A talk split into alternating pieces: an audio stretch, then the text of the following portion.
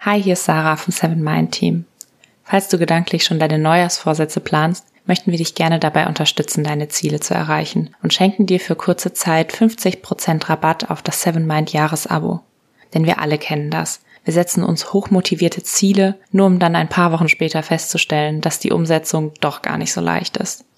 Und genau hier kannst du mit Achtsamkeit üben, auch Rückschläge mit etwas Abstand zu betrachten, Schwarz-Weiß-Denken abzulegen und motiviert zu bleiben um an deinen Zielen zu arbeiten. Deshalb schau doch mal in den Show Notes vorbei. Hier findest du alle Infos, wie du dir die 50% auf das Seven Mind Jahresabo sichern kannst. Und jetzt bleibt mir nur noch zu sagen, viel Spaß mit der Folge und komm gut rüber ins neue Jahr.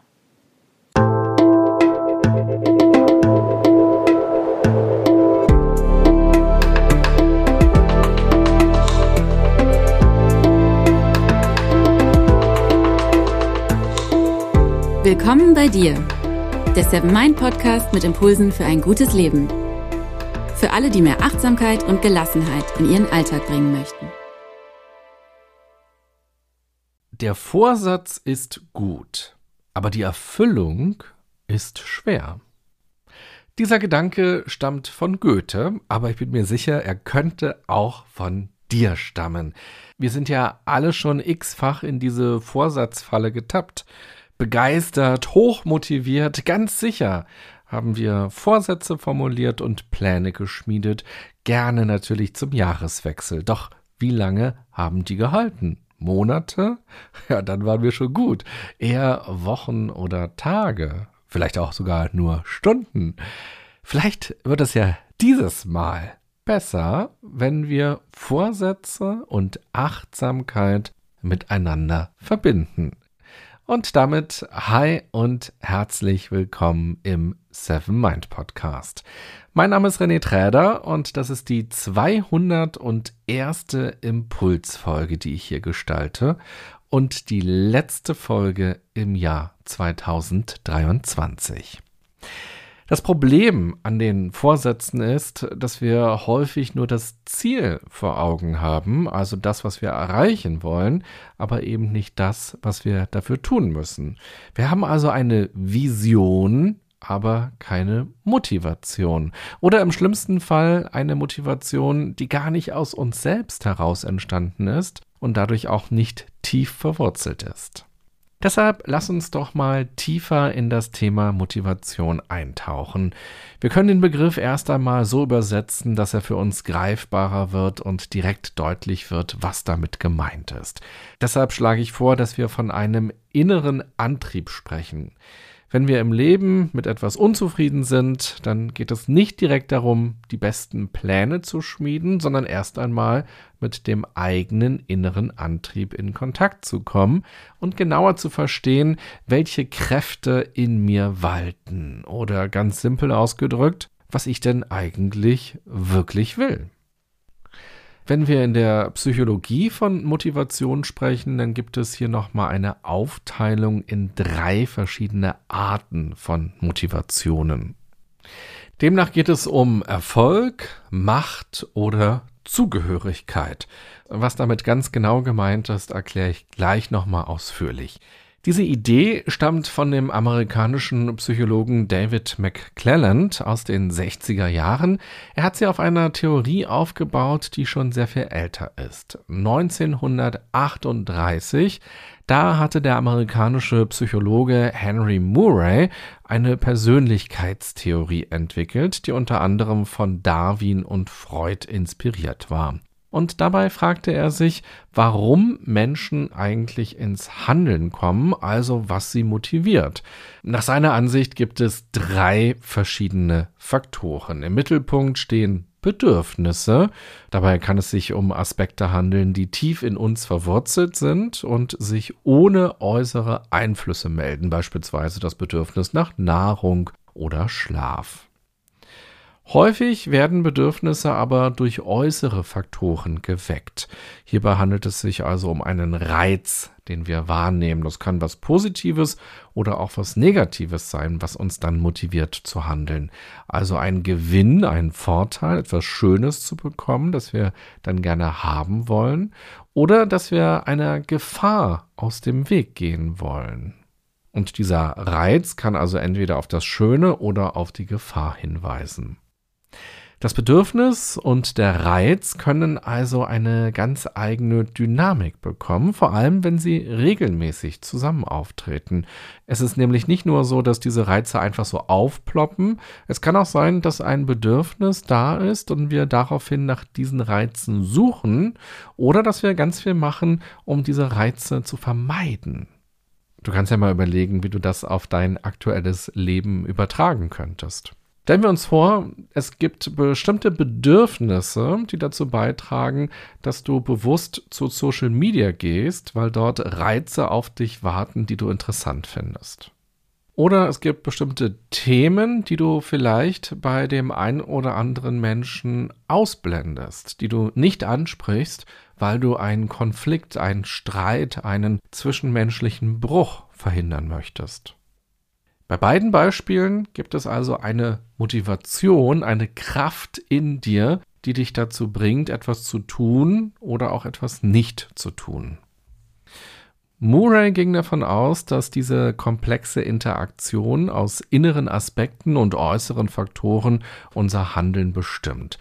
Wenn wir nun eine Verhaltensänderung wollen, wie das ja bei guten Vorsätzen der Fall ist, müssen wir also dieses Wollknäuel wieder auseinanderfummeln, um zu verstehen, was uns denn ganz genau antreibt und welche Rolle wir selbst dabei auch spielen und welche Rolle Dinge im Außen spielen. Aus meiner Sicht ist es besonders sinnvoll, die Interaktion zwischen den beiden Aspekten aufzudröseln. Das macht man am besten immer nur auf ein konkretes Thema oder ein konkretes Handeln bezogen. Also wenn man zum Beispiel abends vor dem Fernseher wie automatisch Chips futtert, das aber eigentlich doch gar nicht will, dann kann man sich anschauen, welche Bedürfnisse und welche Reize hier ein Zusammenspiel erzeugen. Oder wenn man mehr Sport oder Meditation in den Alltag einbauen will, es aber nicht gelingt, kann man sich auch hier wieder fragen, was ist die Interaktion aus Bedürfnissen und Reizen, die mich davon abhält, in ein bestimmtes Tun zu kommen, sondern mich eben motiviert, diese Vorsätze nicht umzusetzen und stattdessen andere Dinge zu machen. Okay, das waren die Forschungsergebnisse von 1938, mit denen sich dann einige Jahrzehnte später David McClelland befasst hat und auf die er dann seine Motivationstheorie aufgebaut hat. Er sagt zur Erinnerung, dass es drei starke Motive in unserem Leben geben kann. Bei allem, was wir tun, geht es im Kern immer nur um eines dieser drei Motive. Soweit seine Hypothese. Ich stelle dir die drei Motive jetzt ein bisschen genauer vor und du kannst ja mal schauen, ob du dein Handeln darin wiederentdecken kannst. Demnach geht es um Erfolg, Macht und Zugehörigkeit. Bei dem Erfolgsmotiv geht es um Leistung. Es geht darum, sich weiterzuentwickeln, die eigenen Kompetenzen zu erweitern und um den persönlichen Fortschritt. Menschen mit einem stark ausgeprägten Leistungs- oder Erfolgsmotiv setzen sich gerne ehrgeizige Ziele. Das spornt sie an. Sie lieben Herausforderungen und es motiviert sie auch sehr, wenn sie von anderen Anerkennung für ihre Leistungen bekommen. Und umgekehrt kränkt es sie, wenn andere ihre Leistungen kleinreden oder unter den Teppich kehren oder das eben nicht wertschätzen. Bei dem Machtmotiv geht es darum, Einfluss und Kontrolle zu haben. Macht hat ja häufig auch eine negative Bedeutung. Man kann das aber hier wirklich neutral sehen, weshalb ich das Wort Einfluss tatsächlich klarer finde. Lass uns also vielleicht eher vom Einflussmotiv sprechen statt vom Machtmotiv. Es kann also auch darum gehen, dass sich jemand sozial oder bei sich in der Hausgemeinschaft oder im Wohnort engagieren möchte, damit sich Dinge verbessern.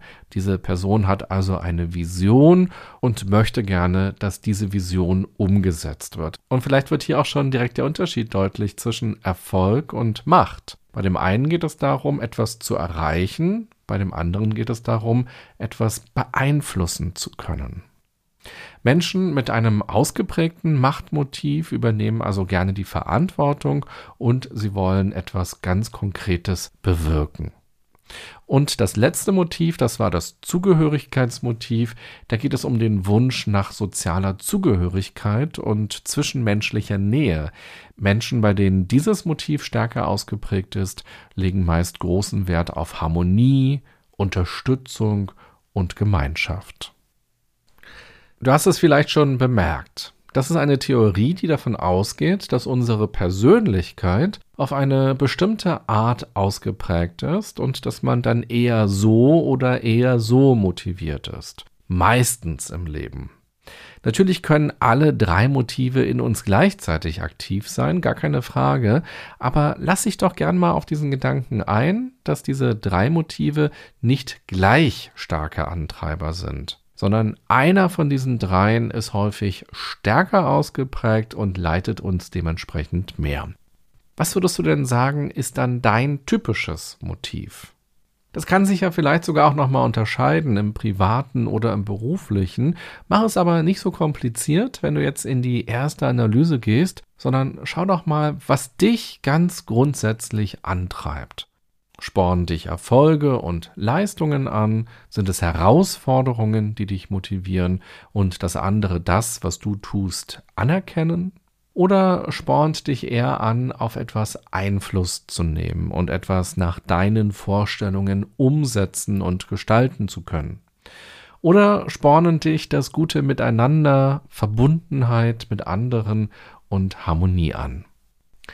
Diese drei Motive sind wie Weggabelungen. So kannst du dir das vorstellen. Wenn wir vor Entscheidungen stehen oder wenn wir handeln, gibt es diese drei Richtungen, die wir nehmen können. Wir können ja in jeder Situation unseres Lebens auch immer anders handeln. Das wird uns häufig gar nicht so bewusst, sondern es gibt so einen Drang, der uns eben in einen dieser Wege reinschubst. Das ist die eine Kraft, die auf eine bestimmte Weise für uns eben für Motivation sorgt. Wenn du magst, kannst du jetzt ja auch gerne auf Pause kurz drücken und darüber mal reflektieren. Diese Motive können uns natürlich auch im Weg stehen. Das ist dann so, als wenn wir den Rückwärtsgang einlegen im Auto, aber auf den Verkehr vor uns achten. Das muss dann irgendwann einfach zu einem Crash führen. Sowohl bei den großen Themen unseres Lebens kann es deshalb sehr erhellend sein, sich selbst besser kennenzulernen und dadurch verstehen zu können, was man will, warum manche Dinge einem so schwer fallen oder auch warum einen bestimmte Dinge so ärgern oder kränken.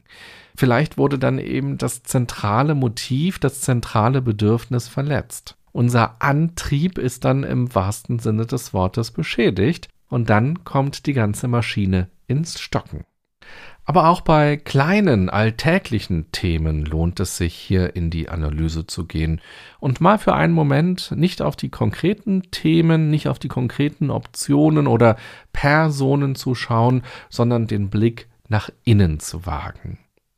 Und damit kommen wir zurück zu deinen Vorsätzen. Ich habe dir von zwei Theorien in dieser Podcast-Folge erzählt, die aufeinander aufbauen. Bei der einen ging es darum, dass es Bedürfnisse gibt, die regelmäßig einfach so aufploppen und uns dadurch zum Handeln motivieren und dass es Bedürfnisse gibt, die durch Reize aktiviert werden und dann tun wir etwas.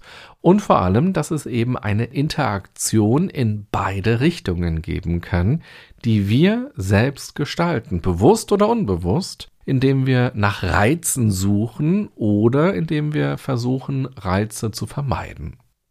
Und bei der anderen Theorie ging es darum, dass unser Antrieb quasi durch ein Überthema besonders stark geleitet ist. Entweder geht es darum, erfolgreich Leistung zu erbringen und Herausforderungen zu meistern, oder es geht darum, Einfluss nehmen zu können, oder es geht um das Zwischenmenschliche. Du kannst dich nun in Bezug auf deine Vorsätze fragen, um welche Bedürfnisse es dir ganz konkret geht. Ob es Bedürfnisse sind, die von ganz allein in dir entstanden sind oder die durch äußere Reize vermittelt wurden. Ob es dich zu einem bestimmten Reiz hinzieht oder ob du einen bestimmten Reiz vermeiden möchtest. Und von was du dabei besonders angetrieben bist. Geht es dir darum, dir selbst oder anderen zu zeigen, was du leisten kannst? Geht es dir darum, Einfluss auf etwas oder jemanden zu haben? Oder geht es dir darum, von anderen angenommen oder geliebt zu werden? Erst wenn du auf diese Fragen für dich Antworten gefunden hast, geht es im nächsten Schritt darum, sich zu fragen, wie die ganz konkrete Handlung oder die konkreten Handlungen aussehen könnten. Denn das ist in der Summe der eigentliche Vorsatz. Einerseits zu wissen, was man will und dann eben zu wissen, was man wie genau, wann genau dafür tun wird. Nur wenn beides zusammenpasst und wenn es zu den wahren Motiven passt, haben wir überhaupt nur ansatzweise eine Chance, die Vorsätze wirklich umzusetzen. Meine Empfehlung ist deshalb für dich, dass du dir für den ersten Schritt, also für die Analyse, ausreichend Zeit nimmst. Du musst ja nicht direkt im Januar ins Handeln kommen. Bereite das Handeln lieber gut vor, anstatt überstürzt irgendwas zu tun. Vielleicht willst du mit Papier und Stift in die Reflexion gehen oder vielleicht auch eher beim Meditieren oder beim Hineinspüren, wenn du im Wald spazieren gehst. Es kann übrigens auch sehr gut funktionieren, dieses Thema mit jemand anderem zu besprechen, der dich sehr gut kennt und dir dabei helfen kann, deinen inneren Antrieb und deine Motive klar zu erkennen. Es geht schließlich nicht nur darum, was wir uns vornehmen, sondern auch warum wir es uns vornehmen. Und wenn wir das Warum verstehen, kann sich das Was ganz schnell ändern. Und dadurch viel besser zu uns passen und dann setzen wir unsere Vorsätze auch um. In diesem Sinne sage ich mit dieser letzten Folge in 2023 vielen Dank für die gemeinsamen sechs Jahre in diesem Podcast, die wir miteinander erlebt haben und die für mich eine ganz großartige Zeit waren, weil ich diesen Podcast so frei gestalten durfte und du und ihr mich bei meiner ganz persönlichen Reise auf dem Weg zu einem immer achtsameren Leben begleitet habt. Und ich bin jetzt ganz gespannt auf all das, was wir auch in Zukunft miteinander erleben werden. Ich wünsche dir eine gute und achtsame Zeit mit deinem wahren inneren Antrieb. Bis bald. Bye bye sagt René Träder.